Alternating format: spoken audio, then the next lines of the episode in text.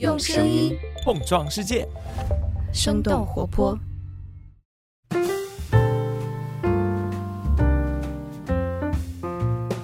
嗨，大家好，欢迎收听《声东击西》，我们一起用对话来发现更大的世界。我是徐涛，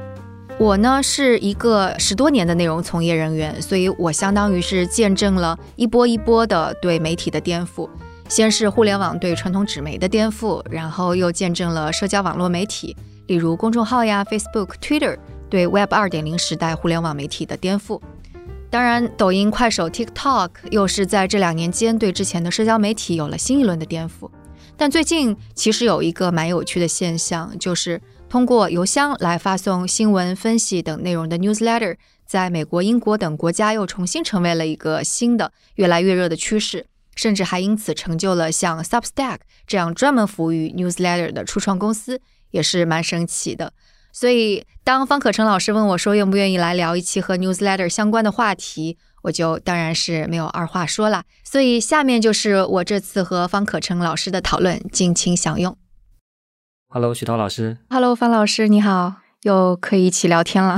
对对，而且很开心的就是之前啊，我们聊都是我作为嘉宾上声东击西的播客，然后呢，之前是因为我自己没有，并没有自己的一档播客，但现在我有了自己的这个播客，就是新闻实验室，所以呢，我们今天其实是一个串台的节目，就不仅仅是说我作为嘉宾了，而更多的是我们俩可能都是主播，也都是嘉宾，所以我觉得这个这个体验会跟前几次可能不太一样了。对的，对的，好开心。对，然后今天我们想聊的话题，这个关于 newsletter 这个话题，其实是我这边想想提出来想聊的一个话题了。嗯，但一方面，因为我自己在做 newsletter，然后同时我也在啊收集，或者是说我也想去鼓励大家更多的来做 newsletter 这个事情，所以我想给大家做一些普及。然后另一方面，我也是因为看到啊生动活泼，其实最近一两个月也在做这个 newsletter，而且好像是做一个比较重要的一个一个产品吧，是这样的。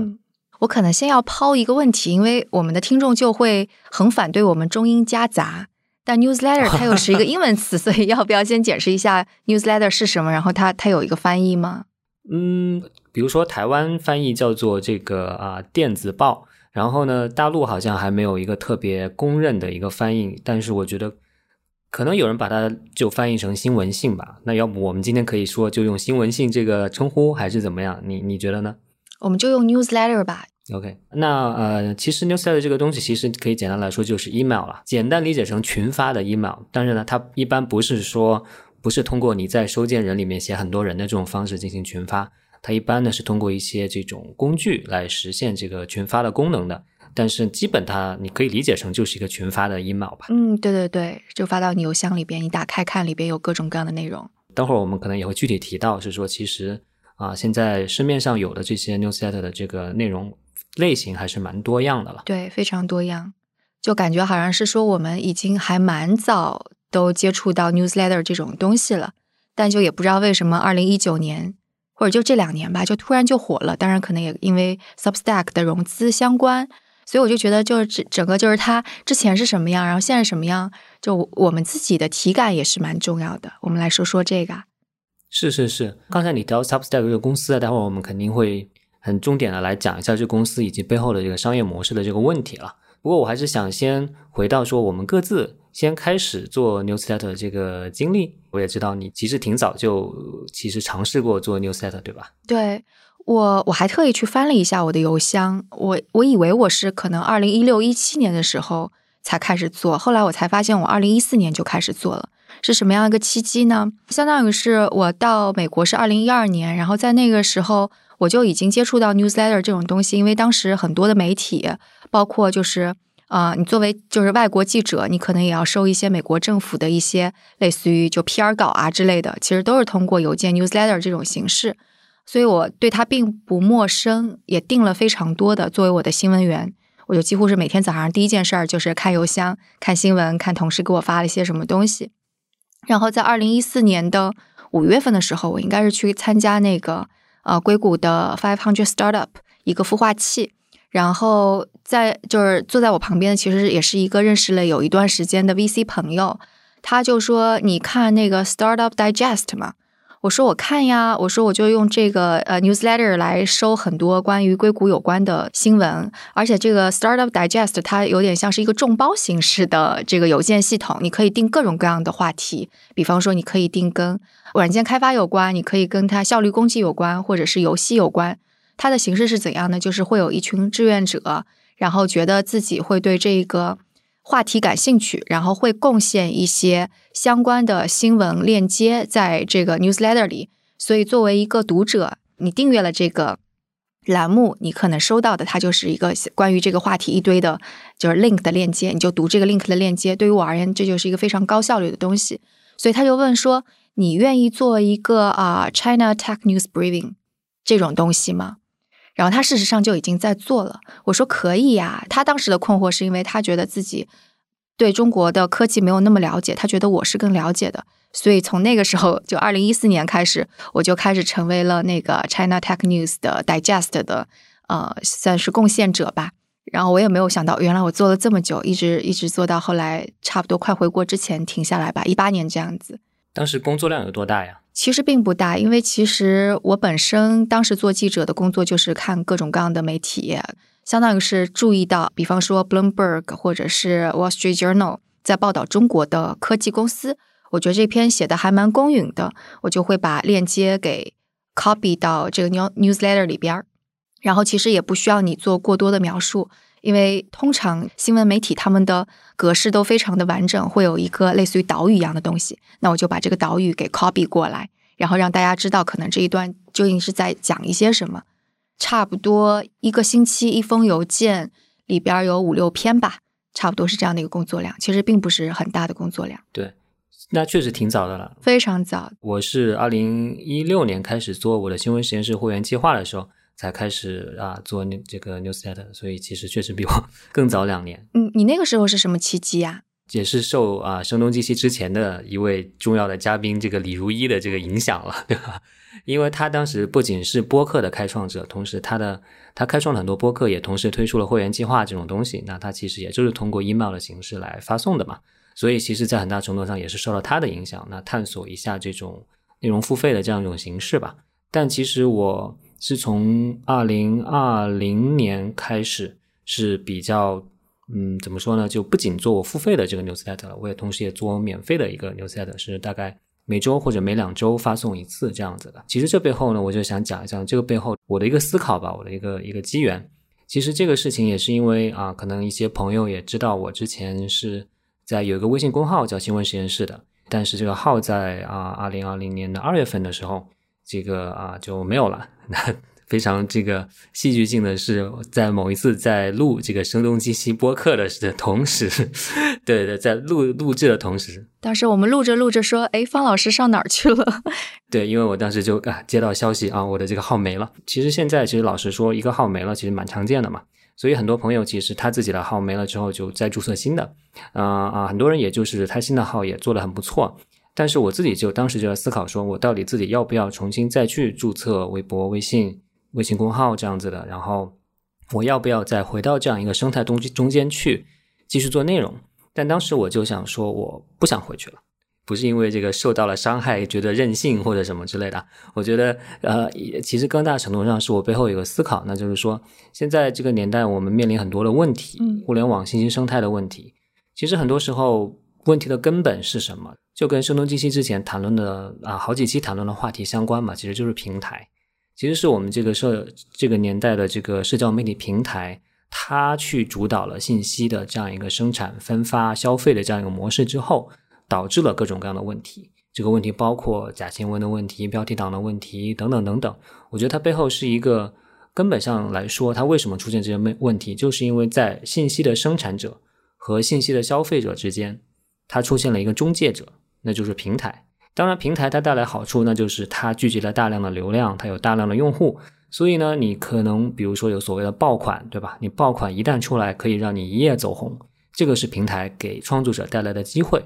但是，平台作为一个中介者，特别是中间它涉及到算法分发的时候，它就给信息生态带来了很严重的问题。那我觉得有哪些问题呢？我大概总结了几点哈。第一点是这个碎片化的这个问题。各种平台都为了让你不停的去啊消费内容，不停的去啊增加你的这种使用的粘度，所以它会用很多碎片化内容吸引你，然后同时让你难以集中注意力，对吧？因为大家都知道，这个在使用手机的时候，你其实是很容易被平台推送的各种信息信息给啊吸引走的。同时呢，有这种假新闻、标题党、营销号的问题。那归根到底都是因为平台它提供了这样一种商业机会吧，那就导致很多所谓的做号的人、做这个营销号的人，他在这个平台上去发布内容，而往往平台上的这种传播机制和它的算法，其实又是有利于这些假的内容、情绪化的内容的传播的。其实相比来说，老实说，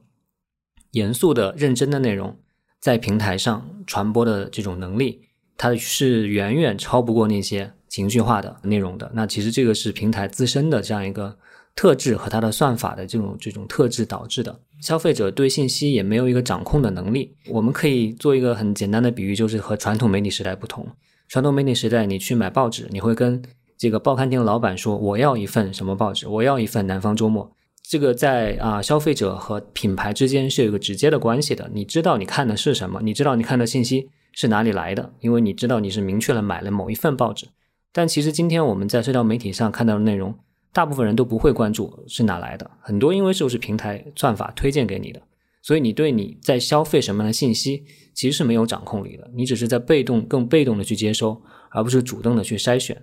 当然还有其他的问题，比如说个人数据隐私的问题，对吧？因为平台要给你推广告，这是平台的商业模式，所以平台需要不停的收集你各种各样的数据，甚至偷听你的讲话，等等等等。所以这些都是作为信息消费者这一端来说，平台出现之后给我们带来了这些不好的地方。那其实作为生产者来说也是一样，其实有非常多的这种啊问题在。最重要的问题就是说，你并不直接拥有你和受众之间的关系。不管是说开一个微博，或者说今日头条开一个号也好，其实你的受众、你的数据、你发布的内容都不是你的。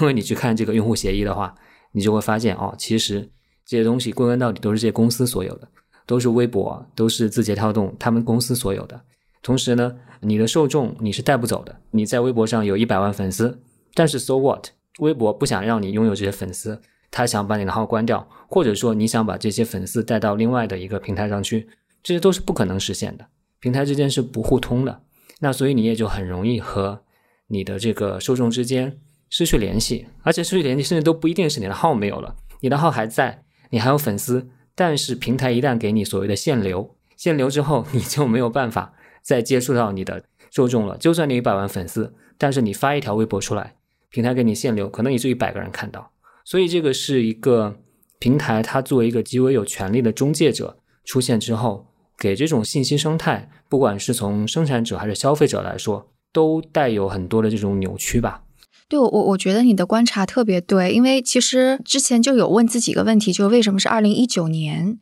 好像这个 newsletter 这么古老的东西又起来了？因为二零一四年就开始在使用这个工具，有读者。到二零一七一八年的时候，我为声东击西又开始做 newsletter，当时用的是 Mailchimp。嗯，回过头去看的话，就是美国社会 newsletter 真的无处不在。就比方说，你申请一个类似于 club。他会用 newsletter 的方式，或者不叫呃 newsletter，可能叫邮件广告吧，用 Mailchimp 给你发一个广告，给你一个 update，其实就很常见了。所以我记得我应该是二零二零年的时候，就是有一个硅谷的小朋友跟我讲说，哎，Substack 现在特别火，我就说这个东西有什么可火的？这不就是 newsletter 吗？newsletter 在美国都已经火了，就已经存在这么久了，它为什么凭什么可以火？所以就其实当时我有这个想法。然后我就回头去看，就是二零一九年跟二零二零年，它这个节点究竟是什么发生变化了？就它的生态有什么变化？我觉得可能最大的一个变化就是一九年底，二零二零年就是美国总统选举，就特朗普的这一届。我觉得他某种程度上其实是把美国整个社会对新闻的焦虑、信息的焦虑是推到极端化的一种情况，因为。真的就是，无论是 social media 上的，一个是刚刚你说到的太过剩了，另外一个是极化带来的情绪化的东西，给大家带来了非常大的冲击。然后还有一个，我觉得还蛮重要的，就是国会不断的在召集 Facebook 呀、Twitter 呀这些在进行听证会，所以我觉得某种程度上是让更大众的人了解到，哦，他们原来是这么在掌控我。他们侵犯了我的隐私，左右了我的政见，使得我跟我的朋友之间的关系破裂，就可能大家就更多的反思。我就想要印证，就是这个是不是跟当时美国的这个有关系？然后我就找到了，应该是 New York Times，就是写 Substack 的一句话，然后当时引用了那个 Substack 的创始人 Best，说他自己觉得 Substack 的这轮增长是因为人们对过去的已经有的这一轮的社交媒体的绝望。我现在没有办法通过数据啊或者社会学的分析来印证说，就刚刚我的猜测是不是对的，但起码这个创始人他也是跟我的感觉是类似的。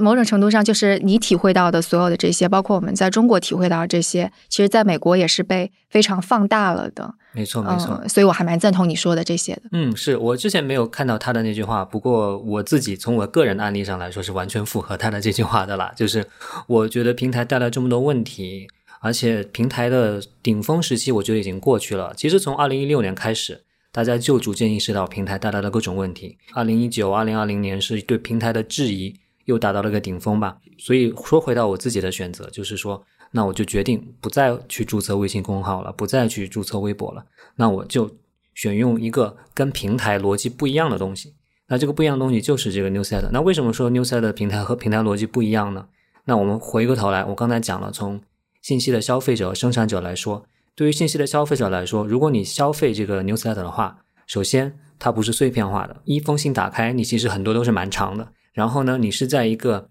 电子邮件阅读器里面，你在你的邮箱里面去看，这种其实上你的精力是更加集中的，它是一个更加安静的阅读环境，没有很多其他东西在干扰你。然后呢，你是一个更主动的去选择你读什么。你如果不订阅任何，是没有任何东西会到你邮箱里的。你需要主动的去选择，说我选择了这一份 newsletter，所以我要去订阅它，这会逼迫你对信息做出主动的筛选。而不是被这种被动的喂养，对吧？然后呢，它同时对你的这个个人数据隐私问题也是有更好的保护。所以这个是从信息消费者来说，从生产者来说，其实最主要的就是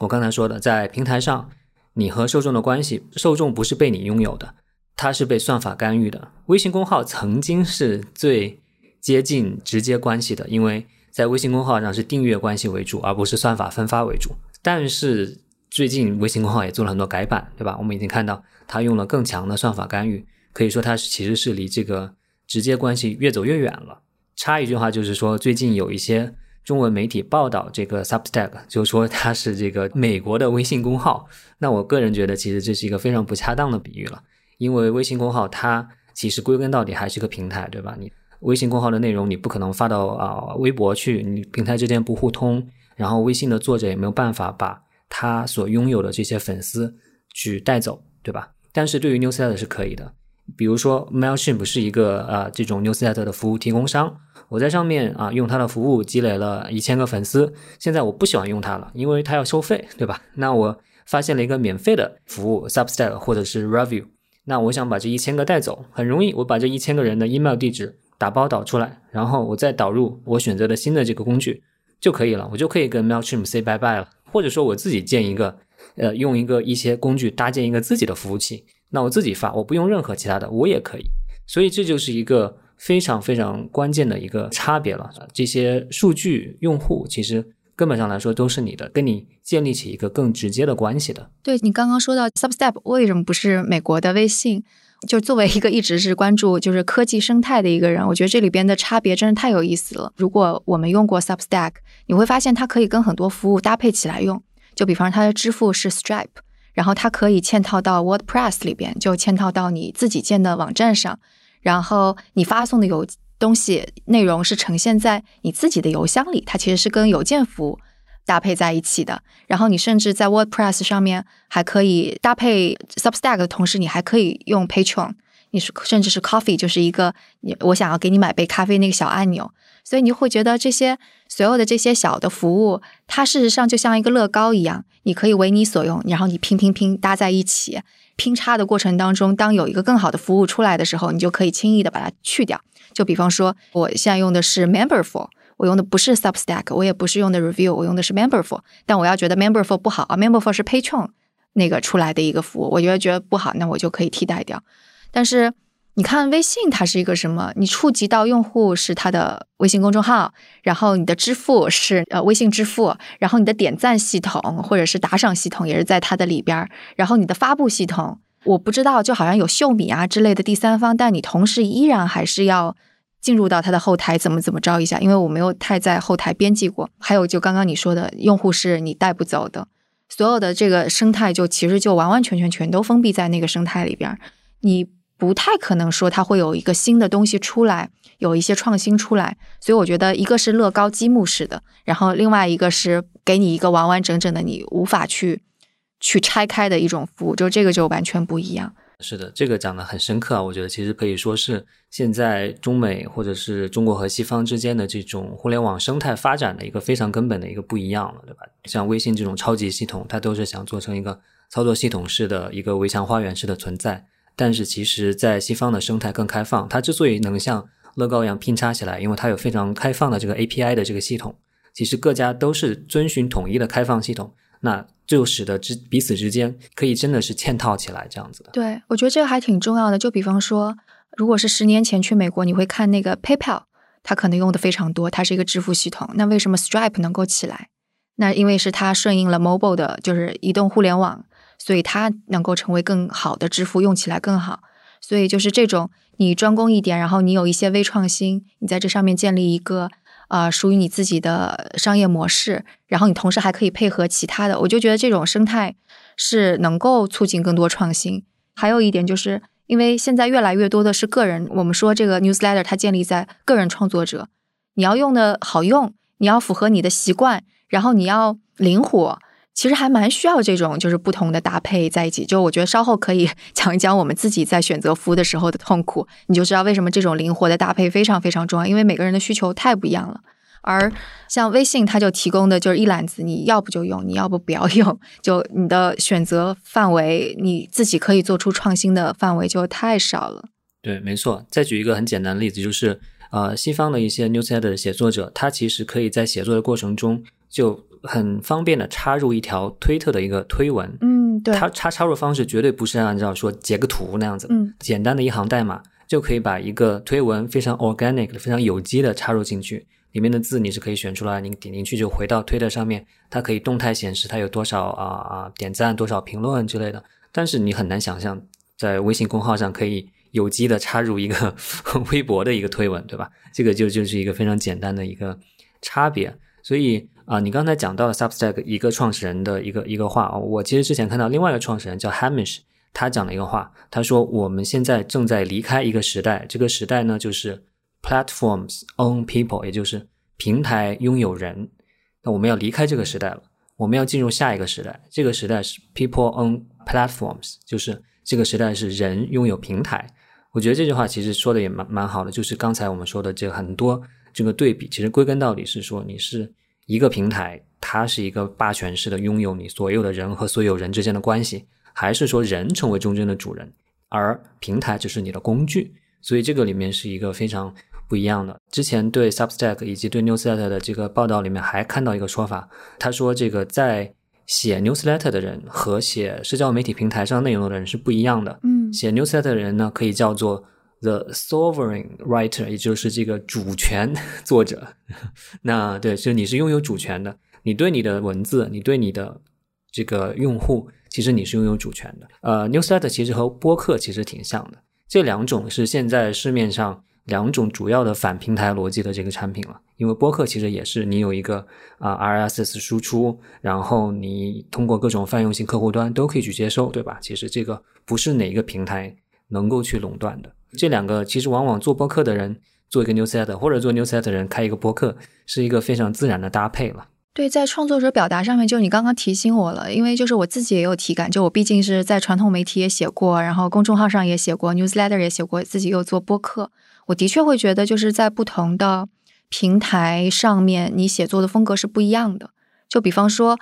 现在我们自己在做公众号，我都会说更加短句。然后一段一段，就是两三个句话一段，就包括嗯，我再去看像那个什么六神磊磊，他写金庸啊，写公众号，我就会想，就是他为什么是用这种方式去写？我相信他就是在其他的场合是不会这么写的。当然，像在写 newsletter 的时候，我显然就会呃，就是思考的更深入，就逻辑性更强，然后一定要想清楚我要跟大家表达什么。所以的确就是是什么样的介质，它一定会影响到你怎么去表达，然后它影响到你怎么表达，事实上也会影响到你怎么去思考。你是取悦于对方呢，还是把你的思想完完整整传递给对方？我觉得这个还挺不一样的。嗯，对对，这一点非常重要啊。我觉得其实 newsletter 这种你写信的感觉，其实大家如果你尝试一下写，其实就会发现，它其实嗯，一方面不会是社交媒体上那种情绪化的这种，甚至是哗众取宠的这种浅薄的写作方式，肯定不是。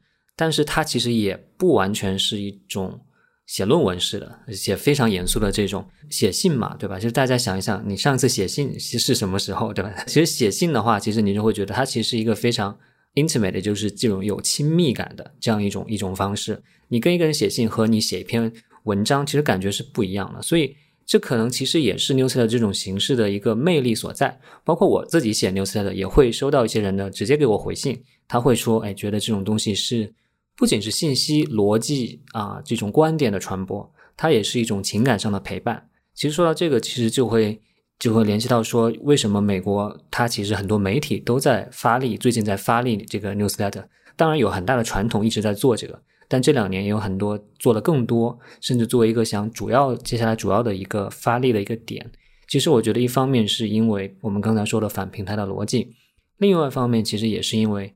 这个媒体他会发现，newset 是一个非常重要的去和 audience 和这个受众之间建立起更加亲密的、更加紧密的、更加有信任度的关系的一种方式。因为其实现在特别美国媒体面临很大的信任危机嘛，就大家其实受众是觉得不想看、不喜欢看，同时也不信任这些传统媒体，他宁愿去看所谓的网红 KOL，因为觉得他们更真实。那媒体就会觉得是板着脸、冷冰冰的、不真实、不真切的存在，所以大家不信任他。但是通过 newsletter 这个形式，比如说啊，《纽约时报》啊，他们都会在强调说，他们发的 newsletter 绝对不会是跟发新闻一样的这种口气，它一定是更加亲密的。所以这对媒体来说也是一个非常好的一个工具。哦，我觉得方老师，你这个观察真是太对了。因为我说我从二零一二一三年开始就订各个媒体的 newsletter，然后那时候我觉得他们把邮件当成是一个广告在用，所以你收到它其实就是一些链接，非常的中立，然后你只要点进去看新闻就行了。的确也是到了这两年，你会发现就是每一个媒体它都有自己的特色，它这个特色就是更加以做 newsletter 这个人的个人，就比方说 the information。他可能会说我是谁谁谁，然后我跟你们说一个什么事儿。然后最近我看到的一个新闻是那个 New York Times 的那个呃 The Morning 那个 newsletter，它有一个像 Head of Newsletter，就是这个主要负责人，他传递就是自己的风格。然后同时他又会招大概五六个编辑，然后一起来辅助。所以你看，他一方面他的后台依然是一个传统媒体的方式，但他表现的方式是重新发现了。跟听众来来交流的另外一种方式，更加你说的亲密的方式，我就觉得这种重新发现交流、重新发现邮件、重新发现传播的这个趋势还挺有意思的。我注意到很有意思一点，你把这个 newsletter 读者说成了听众啊，但是我觉得其实这两者是 是真的很像的。其实播客它声音的介质也是能够形产生这种更亲密的这种连接的这种感觉的。对，是挺像的。比方说，就是你刚刚会有说那个 Substack，它不是平台。但其实，在我看来，它其实也是一种平台。就为什么说它是一种平台呢？就是你把它跟那个啊 Apple Podcasts，或者是跟小宇宙，你做一个对比，你就会很轻易的发现它们的相似之处。他们的在形式上面，他们就的确是呈现了很多很多种的内容。然后这个都是有 KOL 也好呀，或者主播个人也好呈现的内容在里边儿。然后它可能主页上面会有一些，要不就是算法来推荐的，或者是 handpicked 编辑手动推荐的东西。就是你这样去想的话，它就是一个平台，但它可能跟微信不一样的，它的区别是在于它究竟是一个呃类似于非常封闭的平台，还是一个有制约的，可能随时会有另外一个平台会取代它，所以它还是想要为受众和创作者服务的平台。我觉得这个可能是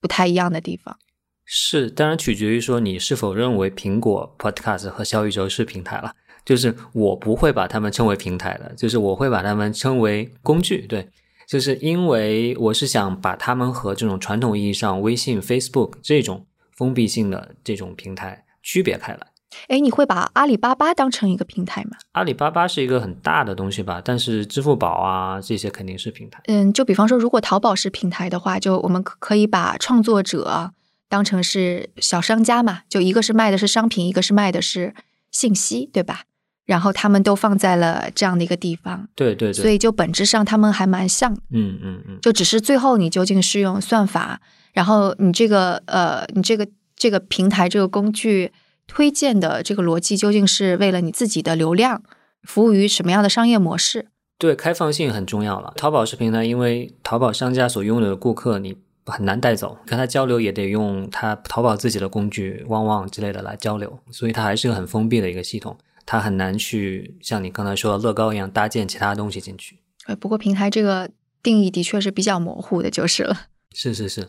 刚才我们说了很多都是理念了，具体来说的话，可能我们平时会看哪些呀，或者怎么样的？我自己会把我常见的一些 newsletter 分成三种类型吧。啊，一种类型呢，就是一种叫做啊 curation，就是内容策展啊。这个这个这个字听起来好像很高大上，其实很简单，就是徐涛老师刚才说的啊，你看到一些什么好的文章，你把链接分享出来，同时搭配上一段这个推荐语。推荐语有时候你是直接 copy 啊，复制过来别人的一个导语，或者你自己写一段推荐语，就是你自己去，就像你这个小小的策展人一样，你去每周或者每天推荐一些链接，其实是一个最简单也是门槛最低的一个发送 newsletter 的形式。又因为 newsletter 它是一个很开放的东西，所以它其实是就跟微信公号不一样，你微信公号上很难做这个策展，因为它对链接对外链是不支持的，对吧？那第二类呢，我觉得其实就是。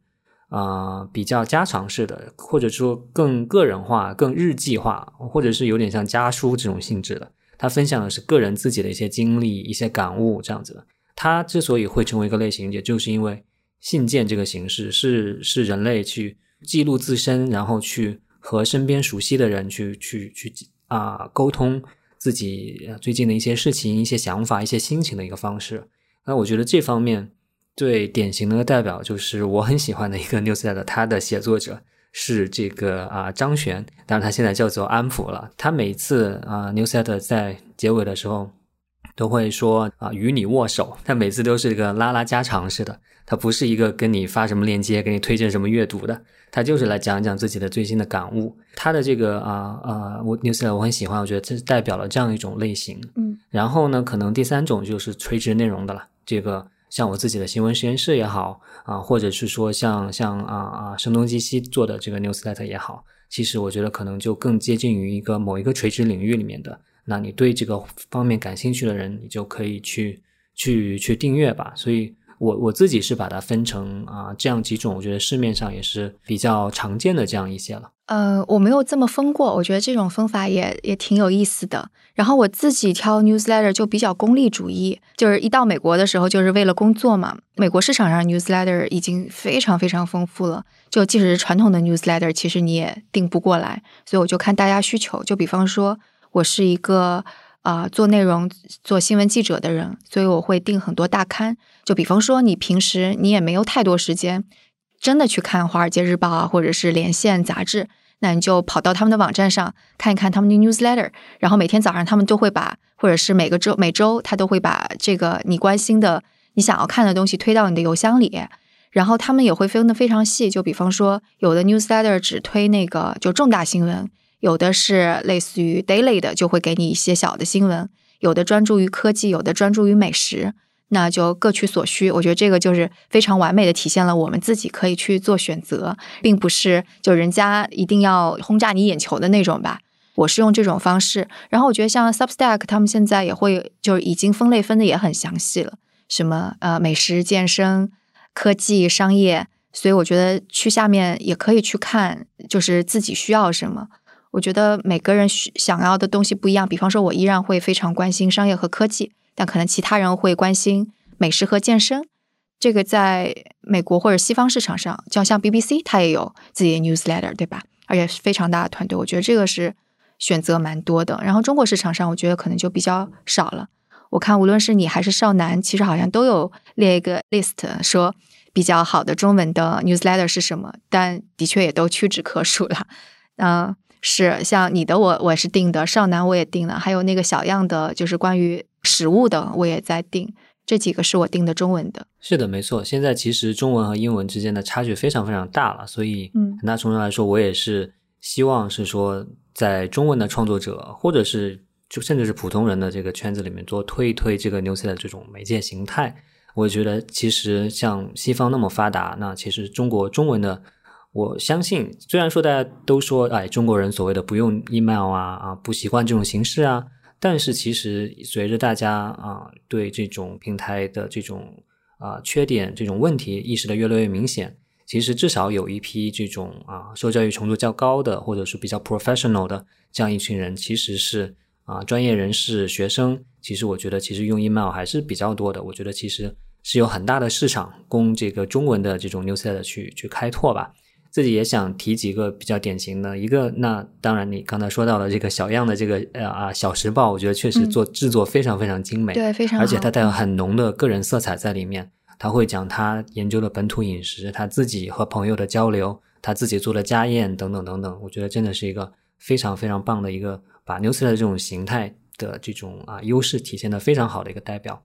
我最近还看到一个很有意思的中文 newsletter，叫做搜信员。嗯，那这个很有意思，就是因为它会配合最近的一些新闻，把最近新闻背后相关的一些原始数据或者是原始材料的这个出处来分享出来。比如最近有一个什么样的政策出现了，那这个出现背后和哪些这种数据有关，和哪些这种啊政策的这种原始的这个文件有关，它都会给大家整理出来。所以我觉得，因为我们现在所谓的强调信息素养、媒介素养，很重要的就是你要判断你如何获得最准确、最一手的信息嘛。所以其实搜信员这个这个理念，我觉得是蛮有意思的，蛮好的。然后呢，还有一个中文的 newsletter 叫结绳志，那他其实他们有自己的公号，对吧？他是一群人类学的学者，嗯，做了一个公号，然后他们的这个 newsletter 也是做的非常的用心。一方面有观点输出，另一方面也是很好的一个内容策展在里面，他会给你提供非常多的这种资源在里面。所以这个也是一个很很推荐的这样一个例子了。嗯，然后在英文的里面，我想讲一个很有意思的例子，也是 Substack 上的一个所谓的红人了，Heather Cox Richardson，他是一个波士顿那边的一个大学历史老师，他的这个啊、newsletter 在 Substack 上属于最火的，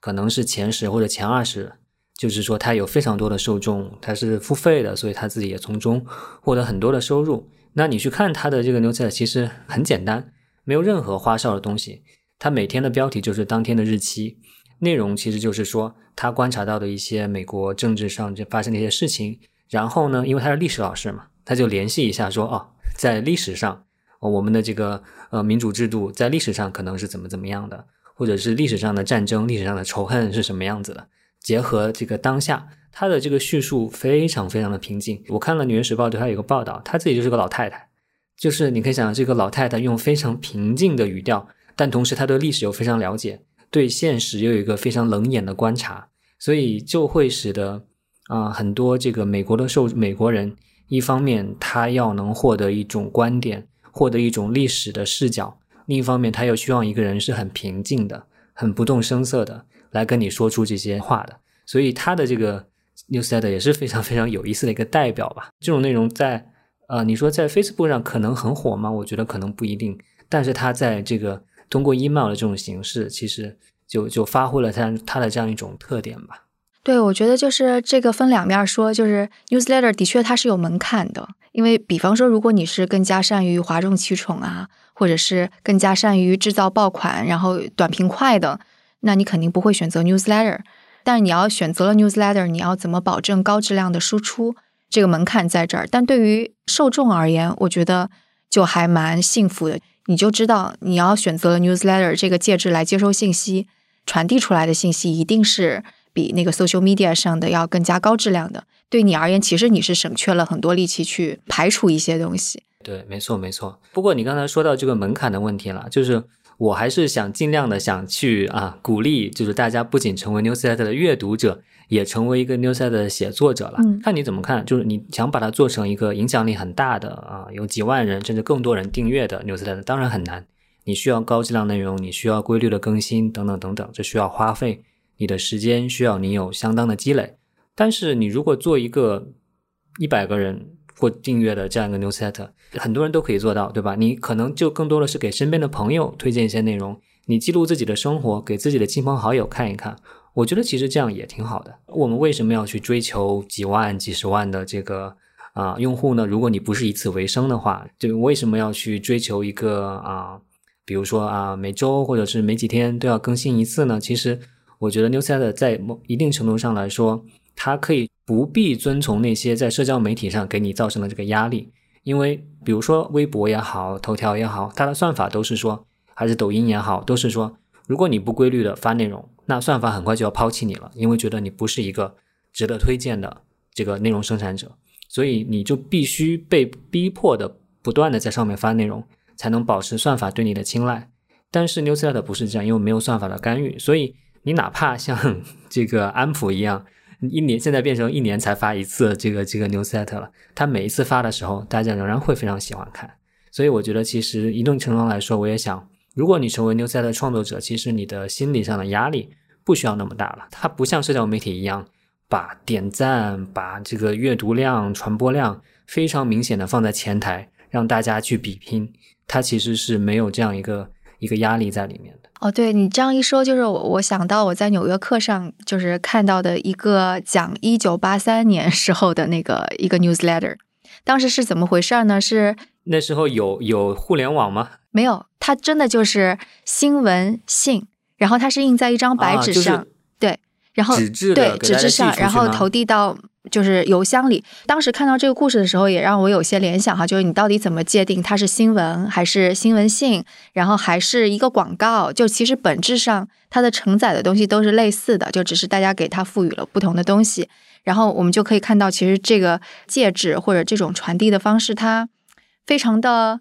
呃，符合人类社会的本能，就因为那个时候就有，或者我们更早一点，就是在一六多少年的时候，当时因为那个商业社会就已经开始了嘛，就是期货呀，或者有一些那个运送的一些信息怎么样，就会有人把它抄下来，就那个是最早的 newsletter，是真正的信，而且真实意义上的是你要用手去写的这种信。但是我说的那个一九八三年时候的那个，我觉得它有意思的地方是，这个人他首先他是一个女性。然后他是一个分析师，然后他写的东西是关于半导体的，然后他是把这个呃 newsletter 是从另外一个人手里边给，相当于是买了下来，然后觉得很有价值，给他改了个名字叫做 release 一点零，就相当于是发布一点零吧，然后做各种各样的分析，然后他又在硅谷这边就是投递到呃几千户的人家的邮箱里，然后人家用挺高的一个价格买的，受众几乎都是那个什么。创创始人啊，投资人啊，高管啊，这些，我就觉得哇，真是太牛了！这个故事，对。然后后来，后来就当然那个《纽约客》的那篇文章，我觉得它有很多很很有意思的例子。它基本上就是展现了说，其实这种形式真的就是一直在存在。它真的是非常符合我们接触到，就你用你自己很专业的，或者是专业也好，或者亲密度也好，吸引到应该是属于你的那一批的受众。所以当当时那个呃乔布斯他开始发布他的第一代的激光打印机的时候，其实是搭售了西雅图当时的一个叫做 PageMaker 的创业公司的软件，催生了一大批的会用这个软件跟打印机来，就是制作自己的海报也好，或者 newsletter 也好，或者广告也好，然后投递到不同人家里，有的是免费的，有的是付费的，然后在那波里边。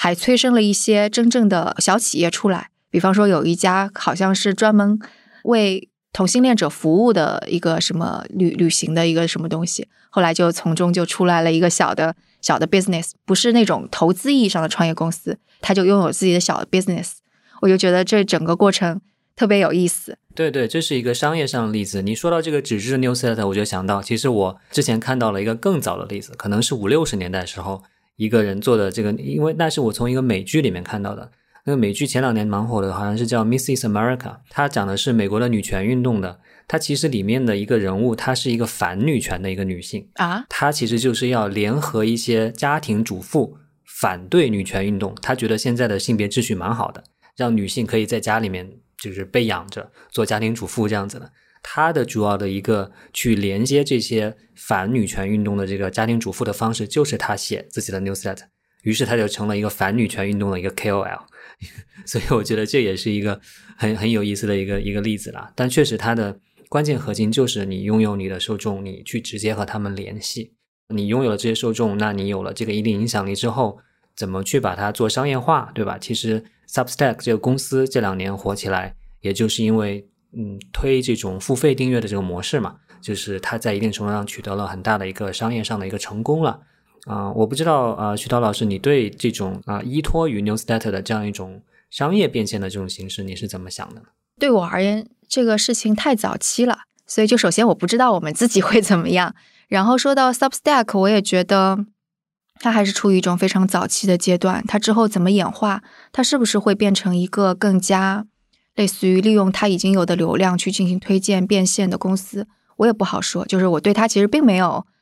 盲目的乐观，因为我觉得在商业利益方面，他一定是会有一些想法的。他说不定也会像百度一样竞价排名，然后把那个估价最高的放在前面。那那也很难说。这是这两个网站，这个整个生态系统会怎么样？我也觉得它其实并没有定型，因为我现在肉眼可见的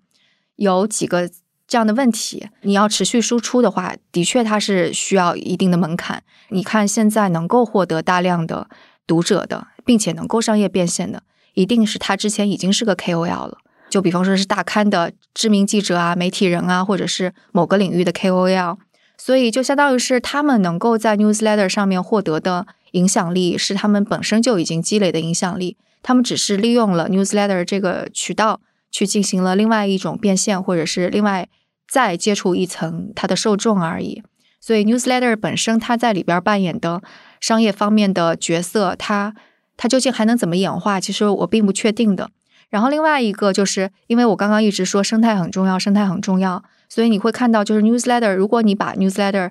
的平台看成是，就是它要去。通过变现的话，你可以去说，它其实是收割了一部分这些人已经有的影响力下的韭菜。就比方说那个呃，Verge 的他的首席的主笔付了一对一大笔钱给他，然后那他其实就相当于是用这种方式把 Verge 原来的读者给给收割到自己的平台上来了。跟那个传统媒体相比，他没有做的是什么？他没有做的是他没有培养下一批人。他这批人收割了之后，他用什么样的方式去培养下一批人？在传统媒体当中，你有一个类似于你进来了之后，你从最基础的做起，然后你写小的文章，然后编辑帮你改稿，然后你写大一点，再大一点，然后一个团队去做一个调查报道。其实这是并不是一个非常短的时间就能够完成的事儿。然后你说那个一个优秀的记者，他能够有输出非常好的 opinion，或者他能够做很好的分析观点，一定是因为他有长期的积累。那他在没有得到这些积累的时候，以前的传统媒体。你就是一份工作，你就积累个十年吧。你拿一个没有那么高的薪水，但有一天你可以做到这么厉害。那现在呢？传统媒体瓦解了，所以我在想，可能在 Substack 的这个 Newsletter 平台上面，依然会出现机构性的东西。就比方说 The Verge 的这个记者，他可能发现，哎，我的创作力遇到瓶颈的时候，我依然要组成一个小的 Newsroom，小的媒体，然后它的运作方式可能跟之前还是类似。所以我觉得可能就是这个商业模式还有组织形式还是在变动的过程当中，然后在变动之后，Substack 在其中它又是扮演什么样的角角色？它是不是就成为了一个大刊的发行商，成为了一个新时代的报刊亭？可能这又是它接着演化的方向吧。所以我觉得现在还挺早的。是是是，我很同意你的判断了。就是对这家公司来说，我觉得确实它有很多种可能性在里面，或者说它要倒闭了。也是有一种可能性，对吧？它之所以能够成立，现在能够成立，它背后是跟两种东西有关。一种就是转向内容付费，对吧？从这种啊以广告啊为主的这样一种形式，转向付费为主的这样一种支持内容生产的模式，它是发生在大的、小的，从媒体机构到个体写作者身上，其实都在发生的一件事情啊。联系到我们最早说的告别平台化时代。来说也是非常重要的一点，因为平台化时代它更多依靠的还是这种注意力经济、眼球经济，然后广告变现这种模式，其实背后是一个这种啊这种大的商业模式上的一个转变。另外一个，我觉得 Substack 发展它其实跟另外一个更大的概念，也就是创作者经济是很有关系的。这个其实在生动活泼旗下的很多节目都聊过这个创作者经济这个话题，对吧？其实啊，Newsette 可以说是这个大的创作者经济中间的一环吧。所以我觉得它的这个生态能够发展成什么样子，很大程度上也取决于整个一个创作者经济的生态能够什么样子。因为如果这个整个创作者经济发展的好，啊，写作者拥有了自己的受众之后，你可以有各种各样新的变现方式，对吧？你可以去做自己的这种周边商品，甚至发行自己的 NFT 什么之类的，等等等等，其实都有可能性。但是 newset 之所以是创作者经济的一环，其实就是因为它强调的是一种我刚才说到的一种拥有自己主权的这样一种创作者，他是一个不受平台限制制约的这样一个创作者。所以从这个角度来说，不管 Substack 这家公司的未来怎么样，但是我觉得。从未来一个起码我希望的创作者和消费者生活的一个啊存在的一种新的生态来说，我希望它是一个这样的一个确实在啊商业上会更有前景的这样一个生态吧。嗯，对，而且我觉得的确，我一直会感觉啊，你作为做内容的人，你直接向你的受众收费，这个其实是最健康的，因为我们现在很大的痛苦就是我们到底拿不拿甲方的钱。你拿了甲方的钱，以及一定要服务他，然后你就夹带私货放到节目当中去，我觉得这是对听众不负责任的。但如果你完全对听众不负责任，你又活不下去，你免费的东西，对吧？所以一边服务甲方，一边服务听众，为什么我们就不好好的只服务一个客户？这个客户就是听众，然后我们把听众服务好，然后听众给我们一点点钱，我觉得这是理想的商业模式。当然，特别是在中国，可能他的付费习惯没有像美国那么好，可能。进展到那一步还有点时间吧，但我觉得比我想象的要乐观。就是，呃，我觉得还是有挺多人会，也也不是说特别多，但是还是有人会愿意付费，我就觉得还蛮高兴的。嗯，你你前面说到了，你可以介绍一下你们寻找这个付费工具的痛苦的过程，要不要跟大家？如果有人想想想做这方面，可以给大家从你这里吸取一点经验。我觉得这个痛苦最主要是因为在中国的这个支付环境上的问题。所以，就如果你是在海外的话，其实你就只是选择就几个主流的嘛，Review、呃，Substack，还有 Patreon 下面的 Memberful。我觉得 Memberful 也还是挺强大的。还有就 Mailchimp，那它每一个可能的侧重点不太一样。Mailchimp 基本上是投广告，所以你要是精准的广告投放，可能就会更加适合用这个。然后 Newsletter 肯定是它的排版啊、写作，那是 Substack 跟那个呃 Review 是最好的。然后 Substack 跟 Review 它不同地方又仅只限于它的收的费用怎么样，所以你要试试，你就先用 Review 开始，因为 Review 它收的费用是最少的。对，但是 Substack 有一个优势在于它有一个评论区啊，这个 Review 是没有的。对，所以等于 Newsletter 不可避免，就是我们需要承认 Newsletter 它有好的地方，也有自己的弱势。它的弱势其实就是这种 Community 这种互动功能不太行，就不太强。那你可以一对一的互动，但是不太有一这样一种。啊，社群的互动，所以 Substack 有评论区，可以在一定程度上实现这一点。所以很多在 Substack 上开 Newsletter 的人，他都会，比如说每周或者每个月开放一个聊天的一个帖子，他不写什么内容，就是让大家在下面互相聊，或者下面大家给他提问，他来回答。嗯，所以有一个比较好的互动功能。当然，也有人，比如说你刚才说的 The Verge 的这个记者，他做的这个 Platformer 这个 Newsletter，他和其他几个 Newsletter。一起在 Discord 上面做了一个互动的社区，那我也进去看了看，其实挺热闹的。对，Discord 也是存在了好多年，就是博客时代就存在的一个东西。他们的支付通常都是用 Stripe 嘛，或者是你用那个你绑定一个信用卡，你就可以收钱了。但是在中国的话，很多你是没有办法用国内的信用卡来支付的，所以 Stripe 在国内也用不了。所以我们现在采用的方式就你在国内用微信来支付，但微信支付有个问题就是。你没有办法批量的去搜集，就是用户的付费信息，所以我们又用了那个麦克的表单，也没有办法实现自动续费。对对对，没有办法自动续费，然后也没有提醒功能。就对我们而言，就最大的困难就是你的呃支付系统跟你的 newsletter 的发送系统是分裂的。那你即使是用了国内的这套系统，你又没有办法发邮件，因为国内现在还没有很好的发邮件的系统。在这一点上，我们非常的纠结。然后最后我们用了 Memberful，并不是因为 Substack 或者 Review 不好，因为我们是付费的，但是 Substack 跟 Review 没有办法手动添加付费的人的名单，但 Memberful 有，所以我们最后就选了 Memberful。这个时候你就能够发现啊，呃，有不同的选择是特别好的，因为 Review 不行，Substack 不行，那还有 Memberful，然后我们就选了 Memberful。其实还有一个，我不知道你当时有没有看的是叫 Ghost 的，可能跟 Memberful 有点像，它也是一个呃，你可以自己导入各种，就是它比较开放的这样一个一个工具。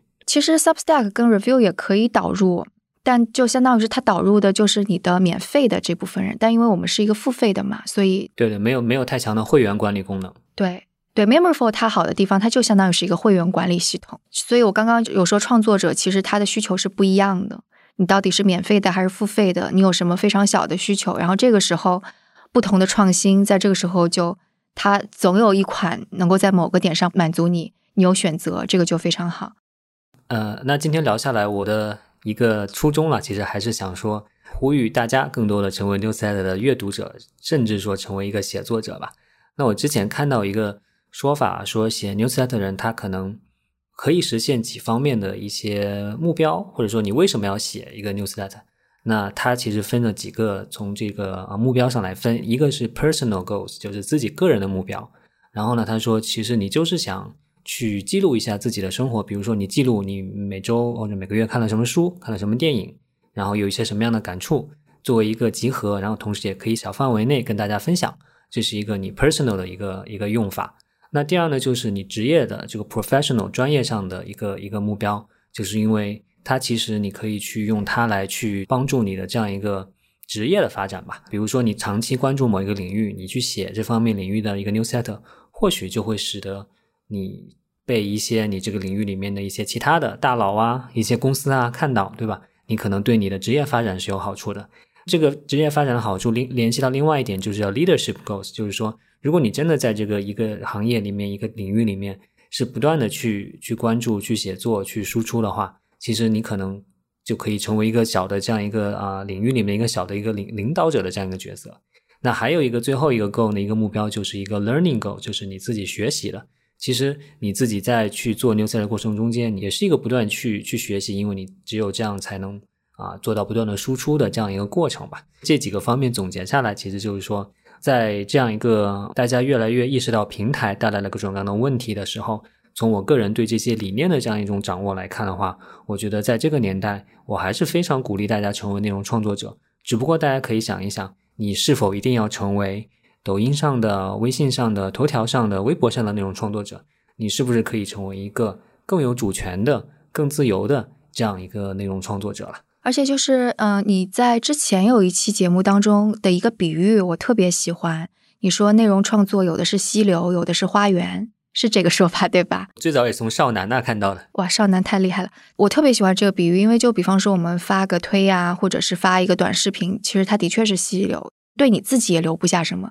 万古流芳这个事儿，我们就别去想了，就大多数东西是留不下来的，但起码得对你有意义。过去我们发的微博，你还能想得起来哪个微博对你意义这么大吗？真的没有。但是的确，newsletter 算是一个可以你去严肃写作的地方，然后你给自己留下一些什么东西，你也是可追溯的，因为它一定会留在你的邮箱，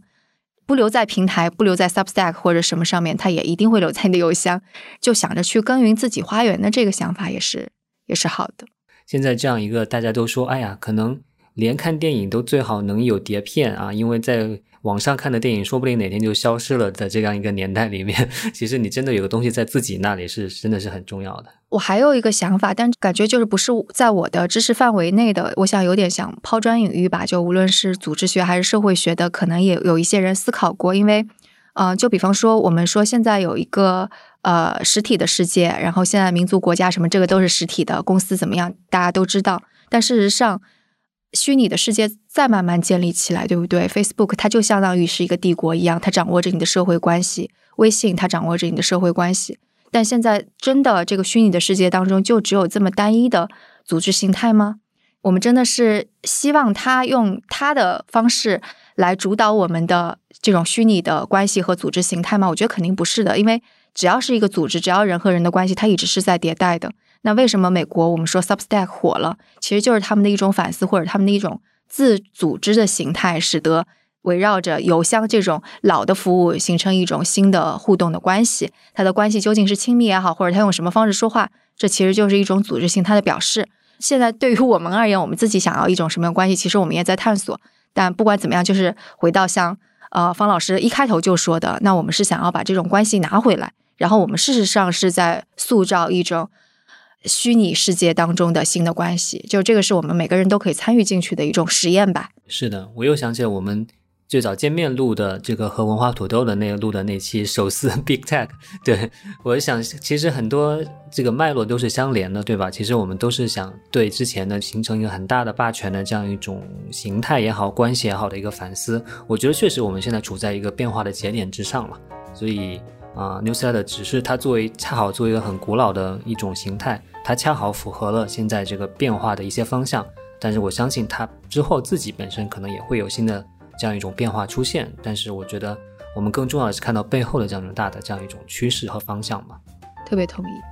提醒大家，就是感兴趣的朋友可以订阅新闻实验室的 newsletter 和这个生动活泼的这个 newsletter，都是非常好的内容，应该推荐给大家。对，我们应该就会放在 show notes 里边，大家直接点击订阅就可以。你有免费的，然后我们是付费的，然后你也有付费的，对吧？是。之后大家如果对任何领域可能还会有一些问题啊，或者什么，我觉得都可以在评论区给我们提，然后说不定我们探讨探讨，又可以研发更多的想法呀。我们也做一些功课，然后接着探讨这个话题吧。我觉得这个话题其实是可以顺着聊很多的。就像刚才说的，它是一个向未来去看的这样一个一个话题。对，好的，好，谢谢，谢谢，谢谢，那就这样，拜拜，拜拜。